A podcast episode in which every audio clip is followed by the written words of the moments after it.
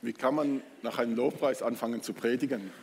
Am liebsten würde ich dort unten bleiben und weiter anbeten. Und jetzt muss ich trotzdem hier oben predigen. Ich hoffe, dass meine Predigt auch ein Lobpreis ist, der euch dient und euch in die Gegenwart Gottes führt.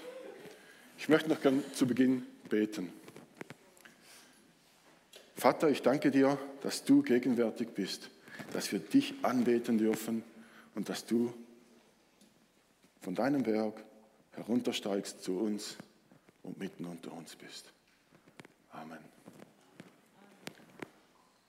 Okay. Baust du noch und predigst du schon? Äh, pilgerst du schon? Okay, zwei Fehler am Morgen. Man kann ein Skript noch so oft durchlesen, es finden sich immer Fehler. Und heute Morgen wurde ich auf einen Fehler aufmerksam gemacht, und zwar das Und. Dort sollte ein Oder stehen. Und ich denke, überlest das uns, lest ein Oder. Und ich habe mir heute Morgen gedacht, vielleicht will uns, will mir der Geist etwas mit diesem Fehler sagen. Manchmal versuchen wir nämlich beides. Wir versuchen zu bauen und zu pilgern. Aber irgendwie funktioniert das nicht. Wir können nur entweder oder. Wir können nicht beides. Also der Predigtitel ist heute Morgen, baust du noch oder pilgerst du schon? Wir sind mitten in der Predigtserie über die Kerngebete. Diese Gebete drücken eine Sehnsucht von uns aus, Martin hat es schon erwähnt, wo wir hinwollen. Weil hier, wo wir sind, ist es noch nicht so. Sonst müssten wir nicht mehr beten, wenn wir schon alles hätten. Wir wollen irgendwo hin, wir wollen etwas Realität etwas in Realität bringen, was noch nicht ist. Das ist der erste Teil des vierten Gebetes. Dreieiniger Gott, lass uns eine Kirche sein, die eine emotionale und geistliche Heimat für viele Menschen ist. Lass uns ein Ort der heilenden Gemeinschaft sein.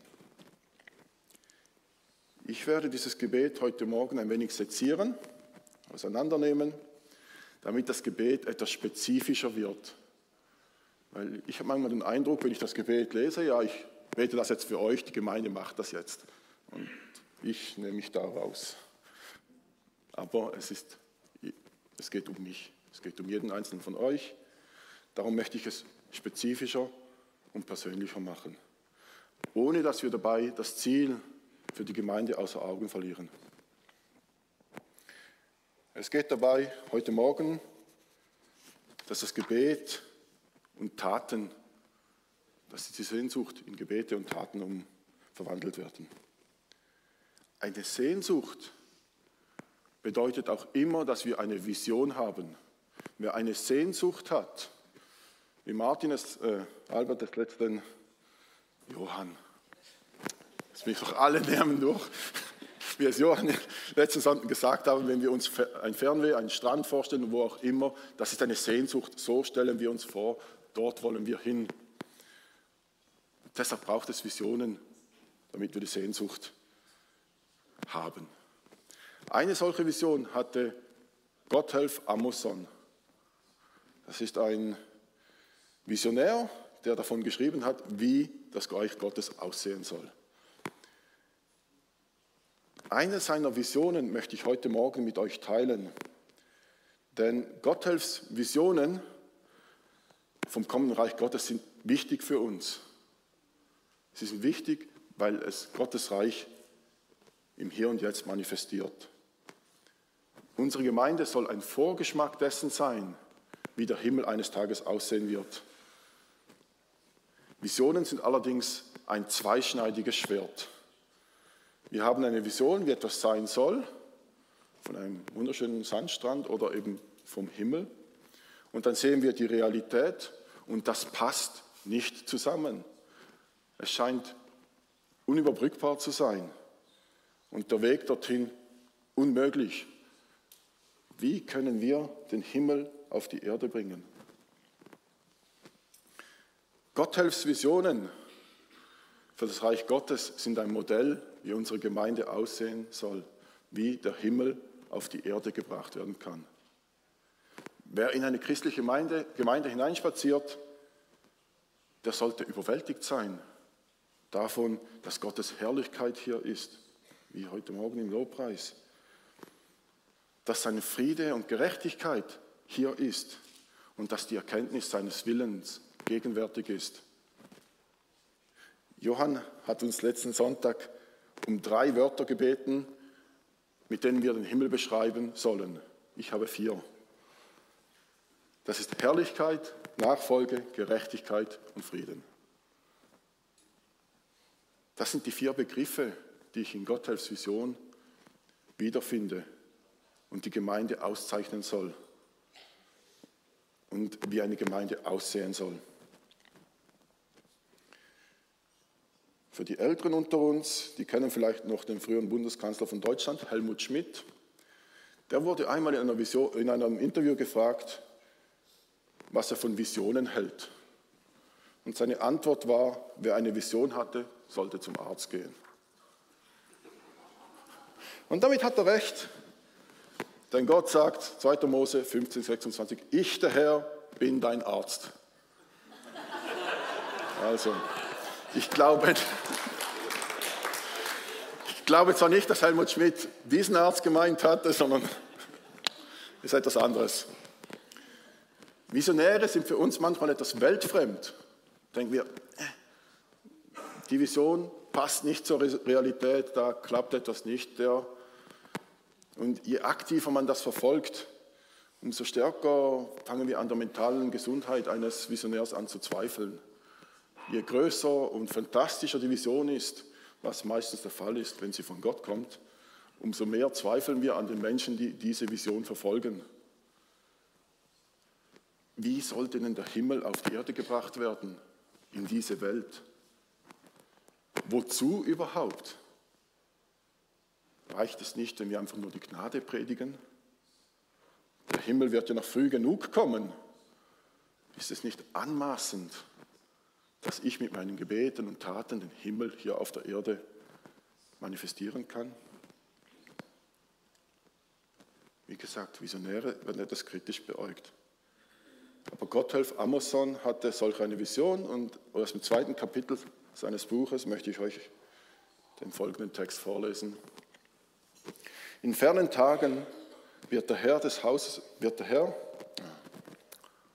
okay.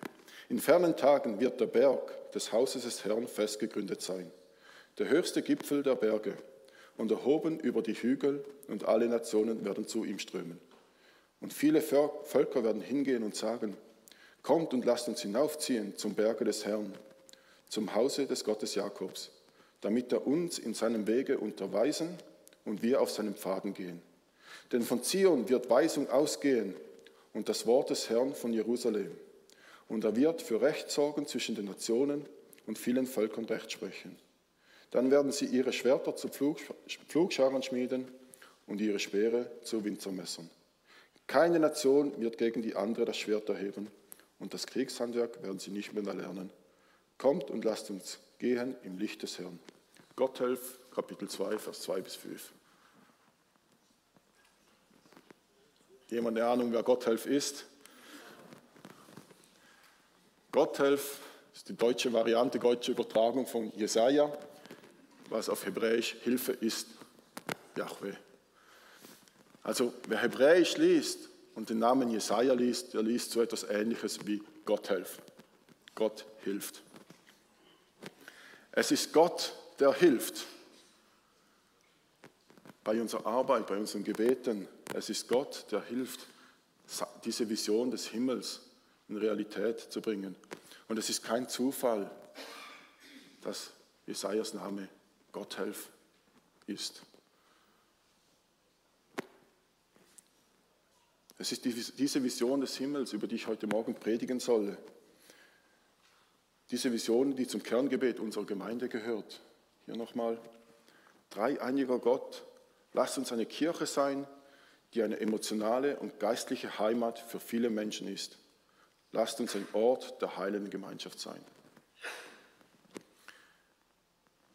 Dieses Gebet alleine könnte uns dazu verleiten, es uns hier auf der Erde, hier in der Gemeinde gemütlich einzurichten und unsere Energie hier auf diese Welt zu fokussieren, im Hier und Jetzt. Das Problem ist nur, diese Welt ist nicht unsere Heimat. Wir sind Pilger und wir sind auf Durchreise. Wir sind Fremde in dieser Welt. Und Heimat kann nur dort entstehen, wo der Himmel auf die Erde kommt, wo der Himmel uns entgegenkommt. Heimat entsteht dort, wo wir gemeinsam hingehen und nicht hier, wo wir jetzt sind. Wir ziehen gemeinsam zum Berg des Herrn und das ist zu unserer Heimat. In Gottheitsvisionen hat das Ziel definiert. Und Paulus schreibt das auch. Liebe Freunde, ihr seid nur Gäste und Fremde in dieser Welt. Es ist erstaunlich, dass Petrus das, das so formuliert hat. Denn Petrus hat einmal eine Situation mit, mit Jesus erlebt, wo er ganz anders, gedacht, anders dachte. Und zwar ging Jesus zusammen mit, mit Petrus und Johannes auf einen Berg, Berg der Verklärung. Dort wurde Jesus, Jesus verwandelt und ihm ist Elia und Moses begegnet.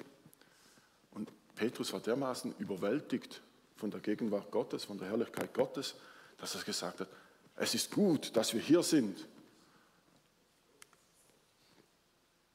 Und lasst uns eine Hütte bauen, damit wir hier bleiben. Wie gut ist es, dass wir hier sind. Lass mich Hütten errichten, damit wir hier bleiben.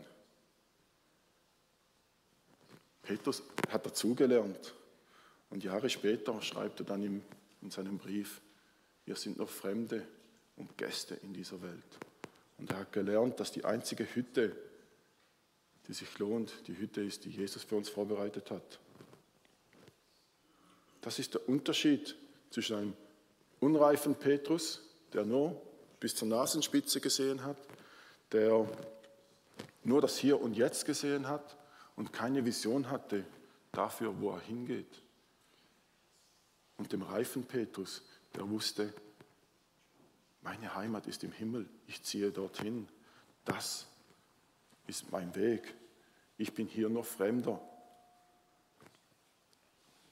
Wir können unseren Reifegrad daran messen.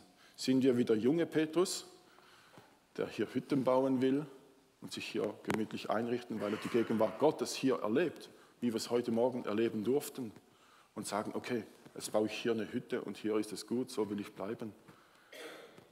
Oder sind wir wieder gereifte Petrus, der sagt, auch wenn ich jetzt die Herrlichkeit Gottes hier erlebe, der Himmel wartet auf mich. Ich bin nur ein Fremder hier. Ich ziehe weiter. Sind wir bereit, unsere Hütten, die wir hier gebaut haben, sein zu lassen und weiterzuziehen zum Himmel? kommt. Wer, wer eine Hütte baut, der schlägt Wurzeln, der ist verankert, der ist nicht bereit, sich zu bewegen. Aber wer ein Pilger ist, der hat einen leichten Rucksack dabei. Der hat leicht gepackt und hat nur das Nötigste dabei.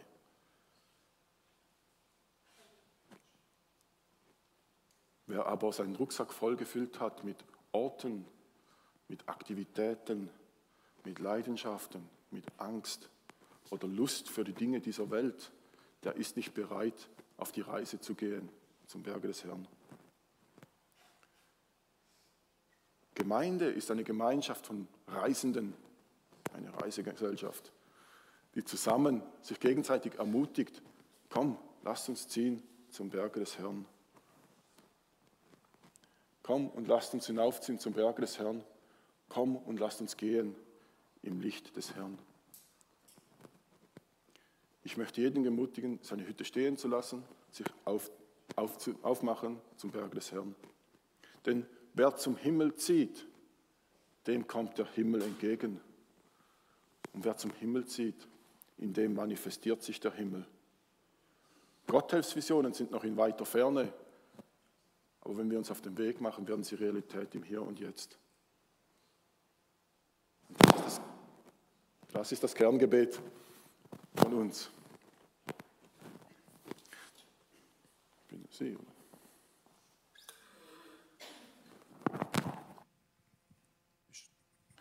Okay. Doch was heißt das nun praktisch? Wie ziehe ich zum Berg des Herrn? Wie lasse ich meine Hütte stehen? Und da kommen die vier Begriffe wieder in Sinn, die ich vorhin erwähnt habe. Herrlichkeit, Nachfolge, Gerechtigkeit und Frieden. Der Pilgerweg zur Herrlichkeit des Herrn. In fernen Tagen wird der Herr, wird der Berg des Hauses des Herrn fest gegründet sein, der höchste Gipfel der Berge und erhoben über die Hügel. Der Berg und das Haus des Herrn sind Bilder für seine Gegenwart und seine Herrlichkeit. Wenn wir uns aufmachen, wenn wir aufmachen, uns in seine Gegenwart zu begeben, seine Herrlichkeit bekannt zu machen, unsere Ressourcen, Zeit, Energie, Fähigkeiten, unser Gebet dafür einsetzen, dass Gott verherrlicht wird und dass wir seine, in seine Gegenwart kommen, dann sind wir auf dieser Pilgerweg. Dann sind wir unterwegs zum Berg des Herrn.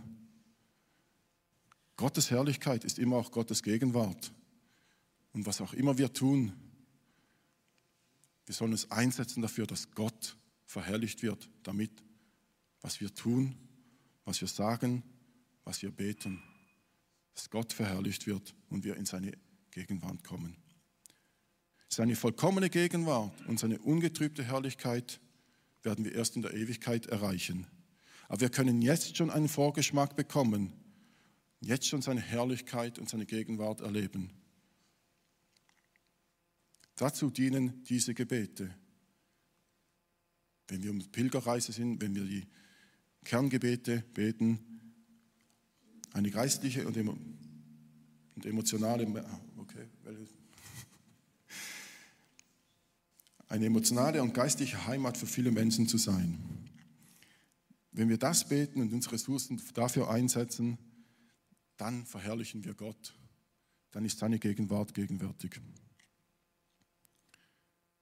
Das ist die Frage, die ich jeden Einzelnen stellen möchte, auch an mich selber. Wofür setzt du deine Ressourcen ein? Baust du dir ein schönes Leben hier auf der Erde und richtest dich gemütlich ein? Oder benutzt du deine Ressourcen, um Gott näher zu kommen und ihn zu verherrlichen? Wofür beten wir, wenn wir diese Kerngebete beten? Die Pilgerreise zur Gegenwart Gottes in seiner Herrlichkeit soll Realität werden in unserem Leben, dass wir nicht hier gefangen sind, sondern auf dem Weg zu Gott sind in seine Herrlichkeit und seine Gegenwart. Das bringt mich zum nächsten Punkt, das Lernen in der Nachfolge. Damit er uns in seinen Wegen unterweise und wir auf seinem Pfade gehen. Denn von Zion wird Weisung ausgehen und das Wort des Herrn von Jerusalem. Nachfolge bedeutet, dass wir in der Herrlichkeit und Gegenwart Gottes lernen. Lernen, wie Jesus ist lernen, was Jesus will, lernen, wie Jesus Dinge tut und anfangen, ihn zu imitieren, nachzumachen, wie Jesus ist und was Jesus macht. Wir brauchen dafür Hilfe. Wir können das nicht alleine. Darum wurde diese Vision von einem Gotthelf geschrieben, weil Gott hilft. Das wusste schon David. Laut schreie ich zum Herrn um Hilfe. Er hört mich auf seinem heiligen Berg und antwortet mir. Wenn Heimat hier gegenwärtig sein soll wir emotional und geistlich hier verwurzelt sein wollen und Gottes Heilung hier empfangen wollen, dann müssen wir lernen, wie Jesus zu sein. Müssen wir lernen, um Hilfe zu schreien. Gott um Gnade zu beten, damit wir unser Denken, Handeln und Tun immer ähnlicher wird wie Jesus, Wir müssen anfangen, Jesus zu imitieren und nachzumachen. Das, der nächste Punkt ist das, die Arbeit für den Frieden Gottes. Dann werden sie ihre Schwerter zu Pflugscharen schmieden und ihre Speere zu Winzermessern. Keine Nation wird gegen eine andere das Schwert erheben und das Kriegshandwerk werden sie nicht mehr lernen. Es ist kein Zufall, dass hier Kriegswerkzeug in Handwerkszeug umgestaltet wird. Wer genau hinschaut, da ist nicht Gott am Handeln, sondern die Nationen, also wir. Es ist, wir sind von klein auf auf Krawall gebürstet. Wir müssen uns wehren und verteidigen und angreifen, um unsere Stellung in der Welt zu halten oder, oder erreichen. Das lernen wir von klein auf schon. Und wir haben Waffen und Fähigkeiten entwickelt, um genau das zu tun. Und den setzen wir für Krieg ein. Viel zu oft setzen wir diese Waffen für Krieg ein, ob es hier in der Gemeinde ist, am Arbeitsplatz, in der Nachbarschaft. Wir, setzen, wir betreiben Krieg mit den Menschen um uns herum.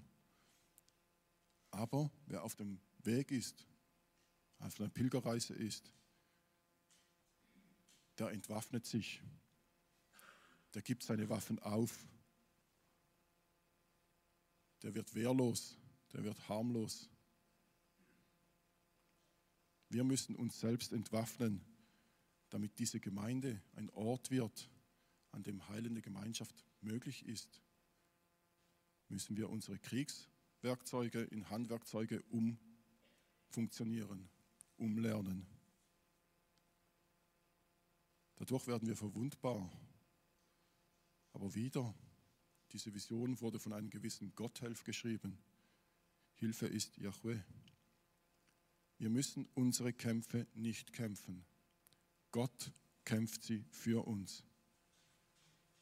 Wer seine eigenen Kämpfe kämpft, der sagt nur, ich bin stärker als Gott. Oder wir glauben es besser zu können als der Allmächtige. Wenn wir aber zulassen, dass Gott unsere Kämpfe kämpft und wir nicht selber Krieg führen, sondern unsere Fähigkeiten in Werkzeuge des Friedens umgestalten, dann beginnt diese Gemeinde und wir ein Ort des Friedens, der Gemeinschaft und der Heilung zu werden. Und der letzte Punkt ist dort, wo wir angefangen haben, eine Sehnsucht nach Gerechtigkeit und er wird für Recht sorgen zwischen den Nationen und vielen Völkern Recht sprechen. Das ist etwas, Gottes Gerechtigkeit werden wir auf dieser Welt nicht erleben. Nicht einmal ansatzweise. Gottes Gerechtigkeit wird erst im Himmel vorhanden sein. Sie wird erst dort zur Geltung kommen. Und vielleicht ist es gut so, dass wir etwas haben, wo, das unsere Sehnsucht begünstigt, eine Sehnsucht nach Gottes Gerechtigkeit.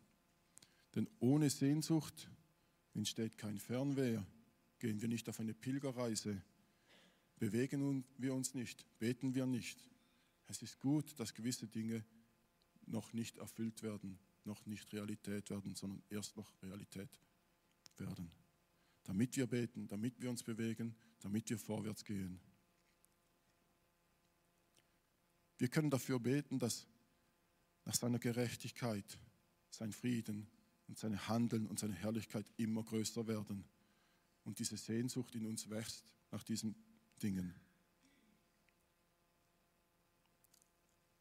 Wir werden dadurch zu einer Gemeinde, auf der wir gemeinsam auf einer Pilgerreise sind, wo wir uns bewusst sind, dass das hier und jetzt nicht unsere Heimat ist, sondern wir auf dem Weg zu unserer Heimat sind und damit wir uns gegenseitig ermutigen, dorthin unterwegs zu sein. Zum Schluss möchte ich dann noch die Seligpreisungen vorlesen. Lasst, es, lasst diese auf euch wirken. Lasst diese auf euch wirken. Hört zu, wo der Geist Gottes zu euch spricht. Die Seligpreisungen sind ein Wegweiser und eine Handlungsanweisung und ein Gradmesser, wo mein Leben steht. Bevor ich sie aber lese, möchte ich noch kurz beten zum Abschluss. Vater, ich möchte dir danken, dass du gegenwärtig bist, dass wir zu dir unterwegs sein dürfen und dass du uns entgegenkommst. Danke. Amen. Glücklich zu preisen sind die, die arm sind vor Gott, denn ihnen gehört das Himmelreich. Glücklich zu preisen sind die, die trauern, denn sie werden getröstet werden. Glücklich zu preisen sind die Sanftmütigen, denn sie werden die Erde als Besitz erhalten. Glücklich zu preisen sind die, die nach der Gerechtigkeit hungern und dürsten, denn sie werden satt werden. Glücklich zu preisen sind die Barmherzigen, denn sie werden Erbarmen finden. Glücklich zu preisen sind die, die ein reines Herz haben, denn sie werden Gott sehen. Glücklich zu preisen sind die, die Frieden stiften, denn sie werden die Söhne Gottes genannt werden. Glücklich zu preisen sind die, die um der Gerechtigkeit willen verfolgt werden, denn ihnen gehört das Himmelreich. Glücklich zu preisen seid ihr, wenn man euch um meinetwillen beschimpft und verfolgt und zu euch zu Unrecht die schlimmsten Dinge nachsagt. Freut euch und jubelt, denn im Himmel wartet eine große Belohnung auf euch.